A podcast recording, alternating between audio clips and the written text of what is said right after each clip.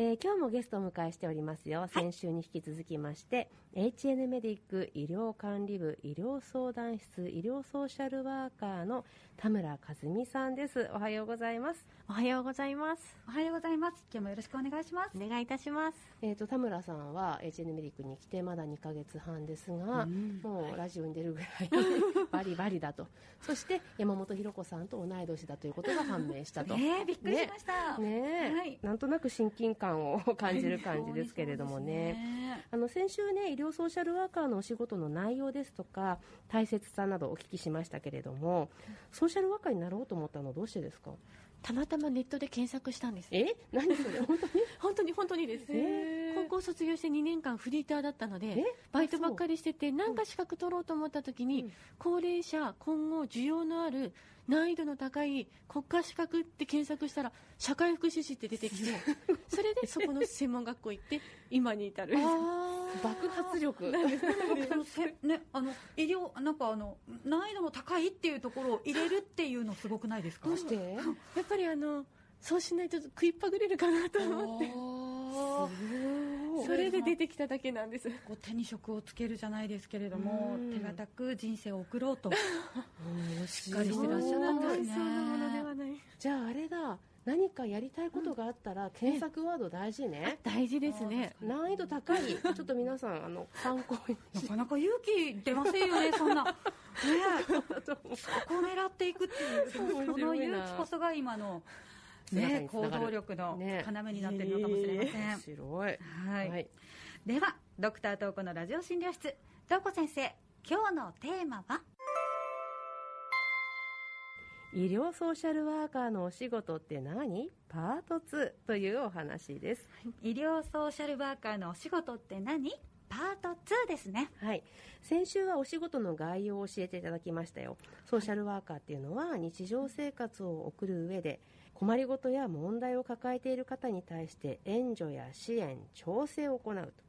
援助、支援、調整ね、これキーワードだったと思うんですけど、特にこれっていう限定された相談内容はなくて、どんな内容であっても、夫婦喧嘩であっても 自分に来た相談は相談として受け止めて必要あれば他の専門職に引き継いでいくっていうようなことでしたね。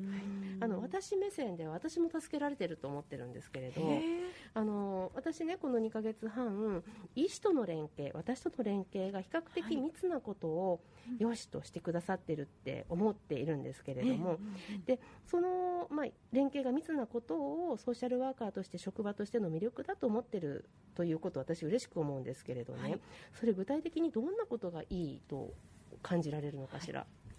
最初 HN メディックに勤務して1ヶ月ぐらいの時に先生から自らメールくださったんですよ、この患者さんの件で必要な書類があったら何でも書くので言ってくださいねみたいな気軽なメールが来てすっごい衝撃でした。えそなの。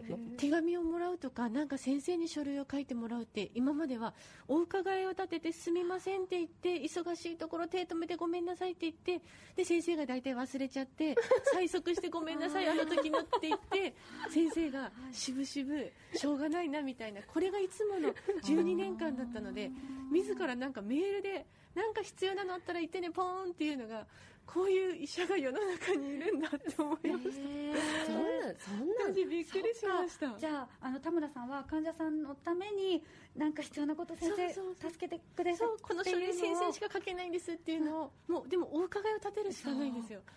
仕事増やしちゃうのでワーカーがこれ書いてくださいって言うと。でも東子先生は何かあったら言ってポーンみたいなしかもメールで気軽に。びっくりしました。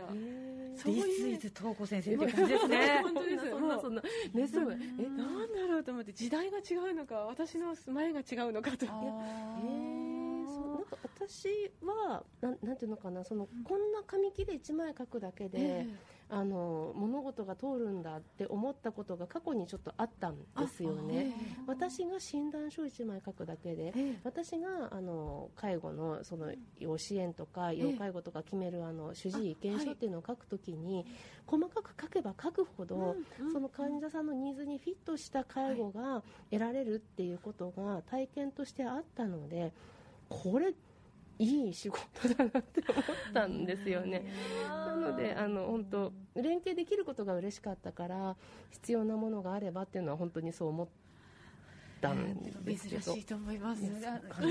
目線から言っても、ええ。やっぱりあの一番してほしいことですよね、ええあのなんか自分のことを先生にやっぱり分かっていただええけるっていうその架け橋に、あのソーシャルワーカーさんがなってくださってっていうそれがねやだあの敷居低くなんかすごい。やめやめてなんフットワークが軽いと思いハードますルでも上がったわ今やりました。びっくり。まだ慣れないんです。うん。そうですか。そこのそこの感覚とスピードまだ慣れないです。あらちょっとスピードダウンしなきゃいけないかもね。患者さんすごい助かったでしょうね。感動しました。ら頼みやすくて本当に。やだやだやだなんかあるべきかしいわ。姿っていう感じがします。えちょっともうやめようか。やめ恥ずかしくなってきたわ。ね。そんな大したもんじゃない。あのすいませんやりたくてやっております。じゃあね、まあ、今のは私としては、まあ、そんな感じでお互いの方向いてる感じはすごくするんですよね、はい。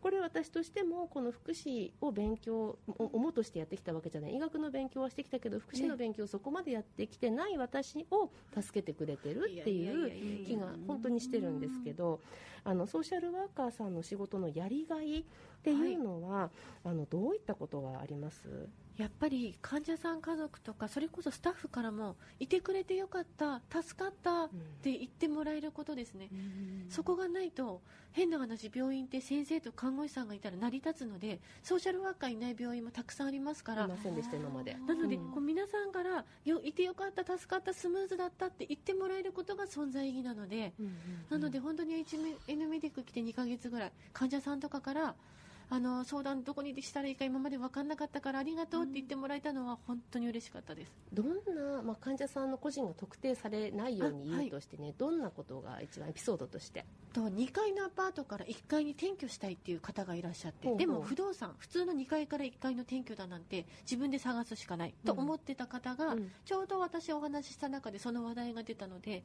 知ってる仲介業者さん。紹介して間入ってもらって今その1階の物件を見学した時にソーシャルワーカーって相談員ってそんな2階から1階の賃貸のアパートもどうにかする術を持ってるの？っていうふうに患者さんとスタッフさんから言われた時は私はもうずっとやってきたことだけどちょっとこう経験が役立ったところは嬉しかったです。そうなんですね。嬉しかったです。私同じように実は2階から1階に、はい。あの転居してほしい患者さんが過去にいて、ええどうしていいか分かんなくって私自分で役所に電話かけてえ見つか歩けないんですけどどうしたらいいですかみたいな。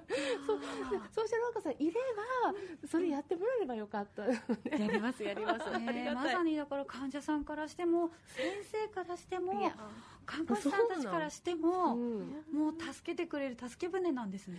そうだからありがとうやっぱりねございます何でも相談していいのねっていうの、えー私今日この場でも分かった気がしたそうわですよね。ね。何でもいいです。面白くすらあるね。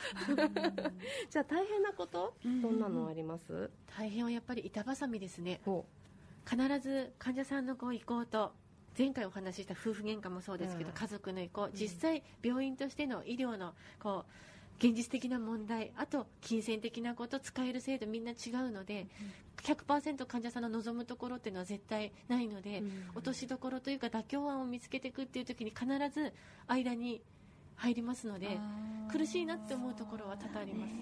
叶えられないことは叶えられないので、うん。それに対してこう寄り添っていくのは妥協案ここだねっていうのは苦しいなって毎回思います。妥協案ここだねって言えばいいのか。妥協案ここだね。うん。うんそこですね。そこは結構使うセリフです。なるほど。私ね本当自分的な反省なんですけど私はやっぱり医療の範疇とそうじゃないものの、まあ、森人みたいな役目も医師はあると思うので、やりすぎちゃいけない、はい。良かれと思ってやったことが必ずしもいい結果を生むことが全てじゃないって分かってしまってるから、はい。仕事として線を引くことはやっぱりあるんですよ、そうした時に、はい。できることとできないことがありますっていう言葉をね、うん。使いたくないけどね出てくることあるんですよね、妥協案はここです、なんかあれです。ね。あの先生は東子先生は医師としての誠実さを持ってやっぱり対応しなければいけなくて、そして田村さんは田村さんでソーシャルワーカーとしての誠実さで今戦っていらっしゃる、うん。誠実と誠実が合わさることによって一番は東子先生の言葉を借りるとマシな道が分かる妥協点が生まれてくるっていうね。ことですね。なんか私今日こうやって田村さんとここで話すことでも勉強になってる感じがしますよね。す。ごくいいななるほどね。もう私ね実はこの分野、福祉の分野って全く自分の仕事じゃないって思ってたことはあるんですよ、はい。まあ、それを反省して今があるっていうのもあるんですけど。でもねある程度踏み入らないとこう療養生活、病気とともに生きることっていうのが豊かなものにならないんじゃないかって思ったこととか、はいあといくらなんでもってさっき見たくねあの電話してみたり手出し手出しをしたくなった経験とか、はい。あとは同じく医師であった父の介護を通してこれ大事だなって本当に自分のものとして経験してきたことがあるからこそこの分野の大事さが分かったような気がしますね。ありがとうございます。そうですね。さあもう今日もあっという間に時間が来てしまいました。最後に田村さん、医療ソーシャルワーカーとしてラジオをお聞きの方にぜひお伝えしたいっていうことはありますか、はい。何かこう聞きたいな悩んでるな相談したいなって思った時自分のかかっている病院に相談室があるかどうか確認してみてください。ソーシャルワーカーに相談するのは気軽にいつでも行って大丈夫ですから、敷居を低く考えてください。なるほど。とにかく話すと、はい。話はそこからだと。そうですね。ね。ぜひ皆さんも一歩踏み出していただきたいと思います、はい。さあ先週今週と HN メディックの医療ソーシャルワーカー田村和美さんをゲストにお迎えして医療ソーシャルワーカーのお仕事って何？というテーマでお話しいただきました。田村さん楽しいお話貴重なお話ありがとうございました。ありがとうございました。ありがとうございました。